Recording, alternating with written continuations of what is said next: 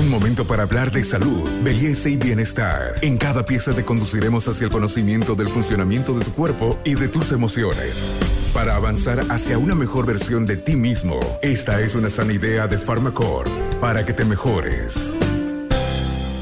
Hola, soy Valeria Nasser, coach de vida y familia. Continuamos con esta serie, cómo sobrevivir a una ruptura amorosa y seguir adelante. Si la separación de tu pareja es difícil, cuánto más lo es cuando hay niños de por medio, ¿cierto? Por eso es imprescindible abordar este capítulo para conocer cuáles son aquellos aspectos que debes considerar si es que ahora te encuentras ante eh, la situación de criar a tus hijos eh, en, una, en una situación compartida, pero ya no bajo el mismo techo, ¿cierto? Bien. Eh, mencionaremos de que mientras está en el duelo, eh, dicho sea de paso, es un periodo ¿no? muy diferente para ambos, es muy probable que en esta fase donde se está transitando el duelo comiencen a cometerse graves, graves y terribles errores que van a afectar directamente a los hijos. Por eso este, me gustaría que puntualicemos qué cosas, si las estás haciendo, no las hagas, no las hagas, o si no las hiciste todavía, tampoco las vayas a practicar, porque lo que queremos también es velar por el bienestar de esos niños, ¿no? Entonces, a ver, algo que tienes que evitar, por más que tengas la tentación, tengas toda la razón, tenga todos los, los argumentos necesarios, evita hablar mal ante ellos del papá o la mamá. No lo critiques, no lo juzgues y tampoco lo culpes. Sencillamente porque es algo que le duele mucho a tus hijos. Pues si bien para uno es el cónyuge o el ex cónyuge, para ellos es una de las personas más importantes y que más quieren. Entonces, cuando tú hablas mal de la mamá o del papá, lo estás haciendo desde una postura muy egoísta y que solamente vas a lograr que ese niño o esa niña se sienta aún más inseguro, con más dolor, con más miedo y empiece incluso a experimentar emociones incapacitantes.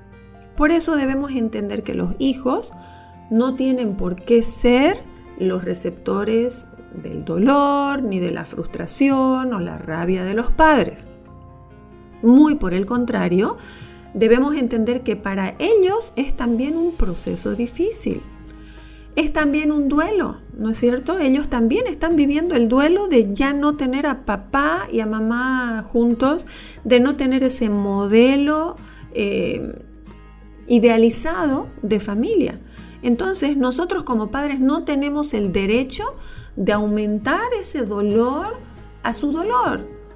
Por lo tanto, a ver, otro, otro error que, que se comete también es muchas veces hablar de la separación con otra persona delante de los hijos. Pues muchas veces alguien eh, aparece y uno empieza a desahogarse, a, contar lo que pasó, lo que está pasando. Y si se hace delante del niño, de la niña o el adolescente, eh, este puede llegar a interpretar malas cosas. Mucho, mucho cuidado con eso. Porque de alguna manera eh, hay estadísticas que muestran que los chicos de alguna forma experimentan cierta culpabilidad ante el divorcio. Por eso, si tienes necesidad de hablar con alguien, desahogarte, contar, quejarte, dolerte, elige bien el lugar y elige bien el momento oportuno para que no sea delante de tus hijos o tampoco estén ellos cerca de modo que escuchen tu sentir, tu dolor. Porque como te decía, eso podría llegar a generar también en ellos una sensación de responsabilidad en lo que ha pasado. Por otro lado, recuerda que tu hijo o tu hija no es tu terapeuta. ¿Ok? No es tu terapeuta. Por ese motivo, tampoco lo sobrecargues haciendo una catarsis con ellos. Pues por el contrario, lo que ellos necesitan es sentir de que tú eres el adulto, que tú eres quien les da el apoyo y debes transferirles el mensaje de que todo pasará y estará bien. Pero si comienzas con estados em, de catarsis, es decir, donde empieces, por ejemplo, ay, eh, que me pasa esto, que siento lo otro, que si hubiera sido así, que si hubiéramos hecho, que si tu padre no hubiera eh, actuado de tal manera o si tu madre hubiera sido así, eso es algo que a los niños no le corresponde cargar. A ver, no es tan mal mostrarte vulnerable o triste capaz, ¿no? Porque hay cosas que no se pueden ocultar. Sin embargo, es muy diferente cuando ellos llegan a sentir que tienen el trabajo de fortalecerte emocionalmente y de cargar con tu dolor. Eso es lo que a ellos los agobia. Por eso hay que marcar bien la, la línea, ¿no? Entre estar quizás un día, no sé, triste, desmotivado, decaído, y hacerles sentir de que ellos tienen, ¿no? Como que un trabajo que hacer contigo. Porque, a ver, eh, pensémoslo bien, y es muy, muy pesado para los hijos cuando los padres, obviamente desde el amor, ¿no? Este podcast es una sana idea de Pharmacorp. Que es lo que más nos mueve, pero cuando, por ejemplo, los padres hacen comentarios como a su niño, a su niña, ¿no? Tú eres la única razón de mi vida, tú eres mi única alegría, no sé qué haría sin ti, este, si te pasa algo me muero, porque nuevamente ellos podrían llegar a tomar una responsabilidad demasiado pesada para llevar. ¿Y qué es lo que va a pasar? Tus hijos van a sentir que tu felicidad y tu bienestar depende de ellos. Y esa es una responsabilidad y un peso demasiado pesado o demasiado eh, agobiante para que tus hijos lleven.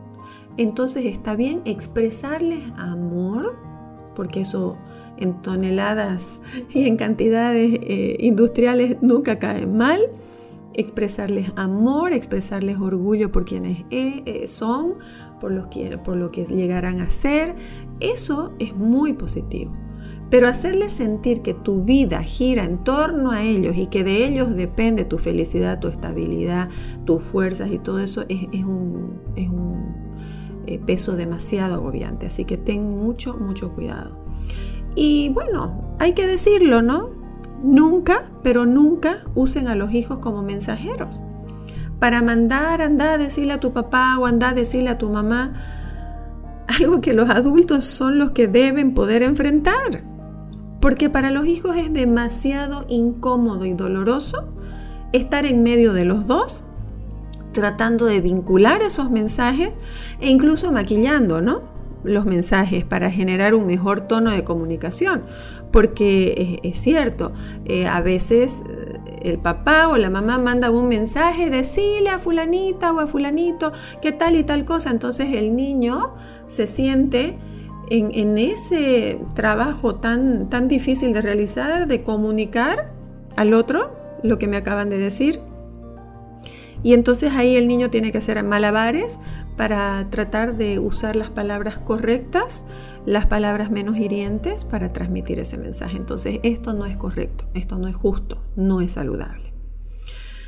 Por otra parte, creo que es esencial salir de la estructura de ver siempre al otro como el culpable del fracaso en la relación y hacerles conocer una y otra vez ese pensamiento a los hijos, ¿no? Porque normalmente eh, a veces se comete también el grave error de decir, si tu papá no hubiera hecho esto, estaríamos todavía juntos como una familia. O si tu mamá no hubiera sido de esta manera, todavía tendríamos un hogar. Entonces, eso no es bueno. Es mucho más constructivo entender que se trata de dos adultos ¿no? y, adultos responsables que además tienen que asumir su participación en el éxito o en el fracaso de la relación. Entonces, eh, dejemos de culpar al otro delante de nuestros hijos, más bien demos el mensaje de que cada quien es responsable y yo me hago responsable de mi parte. ¿Ok? Bien. Una vez entendido cuán importante es velar por el bienestar emocional de los hijos, y, lo digo mucho más allá del dolor personal, ¿no es cierto? Es necesario generar un modelo de crianza. Porque si bien la relación se acabó, el rol de padres va a continuar. Entonces, dejando de lado un poco las em, posturas individualistas, egoístas, orgullosas, vamos a empezar a pensar en los chicos y de esta manera determinar claramente temas como los días de visita.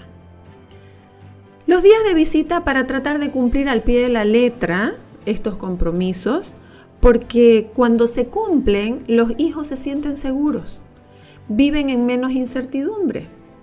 Entonces ahí ambos deben comprometerse en no fallar con estos compromisos para no crear falsas expectativas. Es muy triste cuando un niño o una niña está a la espera de que aparezca papá o mamá porque se comprometió y de pronto falló. Eso, eso causa en ellos mucho dolor. Entonces, cuando se hagan esos compromisos de día, de visitas, de horarios, en fin, hay que hacerlos responsablemente sabiendo en que se va a cumplir y no se les va a fallar. ¿Ok?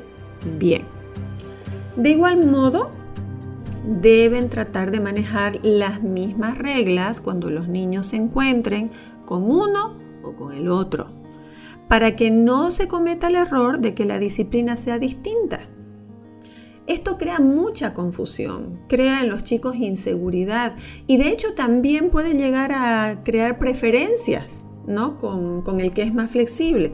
Supongamos, vamos a hablar de la generalidad. La generalidad normalmente dice de que los niños se quedan con la mamá. Entonces, la mamá es la que está de lunes a viernes señalando que se bañen, que se cambien, que duerman, que coman, que hagan tareas, que recojan las cosas, ¿no? Eh, que, que, no miren este, televisión hasta X hora, que no jueguen demasiado en los dispositivos y solamente lo hagan por X cantidad de tiempo, que no consuman eh, X eh, alimento. Pero cuando el fin de semana le toca estar con el papá o, o bueno, o viceversa, podría ser, ¿qué es lo que pasa? La persona que está con los chicos el fin de semana usualmente hace que vivan en una fiesta.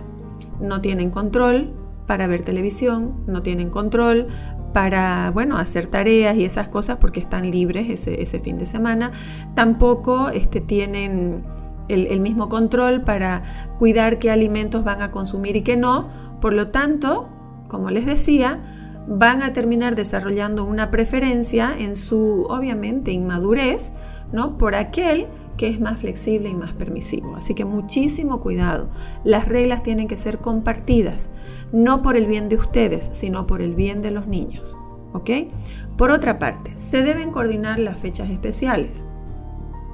Fechas especiales para que los chicos no sientan más cambios y vacíos de las que ya tienen, ¿no es cierto? Pues hay eventos como los escolares, por ejemplo, los cumpleaños, las fiestas festivas, que el Día del Padre, Día de la Madre, Día de la Familia, Día de los Abuelos, ¿no? Donde obviamente eh, lo que hay que tratar es de estar presentes para acompañarlos como antes y evitar de que se sientan, como les decía, más vacíos y más cambios de los que ya tienen. Ahora, si bien se debe considerar muchísimo este tiempo ah, a los hijos, porque hay que tenerles consideración, hay que tenerles paciencia, hay que tratar de entenderlos y, y bueno, y saber de que vamos a lidiar con unos cambios de conducta, ¿sí? Tengan cuidado de no caer en el error, por ejemplo, de adularlos sobremanera, de ser permisivos, de llenarlos de regalos, de, de olvidarse de que hay que educar y disciplinar a los hijos. Porque en la medida de que nosotros más los consentimos y menos los educamos, es posible que ellos vayan a asumir un rol de víctimas, donde mis padres no saben qué hacer conmigo por el error que ellos cometieron y los chicos básicamente empiezan a tornarse insaciables en sus demandas y se convierten en unos pequeños tiranitos que quizás ya han pasado hasta el periodo del duelo, pero por conveniencia eh, y por manipulación pueden llegar a em, lograr lo que quieran de los padres y ese no es el plan. Por lo tanto, la idea es que se pueda trabajar conscientemente en lo básico, considerarlos, tenerles paciencia, darles amor, pero no dejar de poner límites y disciplina. Eso no cambia, ¿ok? Y recuerden, como padres, deben dejar saber a sus hijos que el amor de ustedes hacia ellos no cambia, no ha cambiado, no va a cambiar, que su compañía y su presencia siempre la van a tener y que lo que pasó entre papá y mamá fue cosa de adultos y que la distancia que han tomado como esposos o como pareja no va a interferir en el rol de padres que tendrán ellos para siempre. Esto hay que dejarle saber a nuestros niños. Y si percibimos de que les está costando de alguna manera llevar a cabo el proceso, superarlo, o vemos cambios muy radicales en su comportamiento, en su alimentación, en sus horas de sueño, en su rendimiento académico, entonces busquemos la guía y, la, y el acompañamiento de profesionales que nos ayuden a ver más claramente de qué forma podemos acompañar a los niños para superar y cerrar este ciclo del duelo. Soy Valeria Nasser coach de vida y familia, los invito a escuchar el siguiente y último podcast de esta serie. Hasta aquí llegamos hoy. Síguenos en nuestras redes sociales de Facebook, Instagram y en nuestra revista digital Buen Vivir. Esta es una sana idea de Farmacor.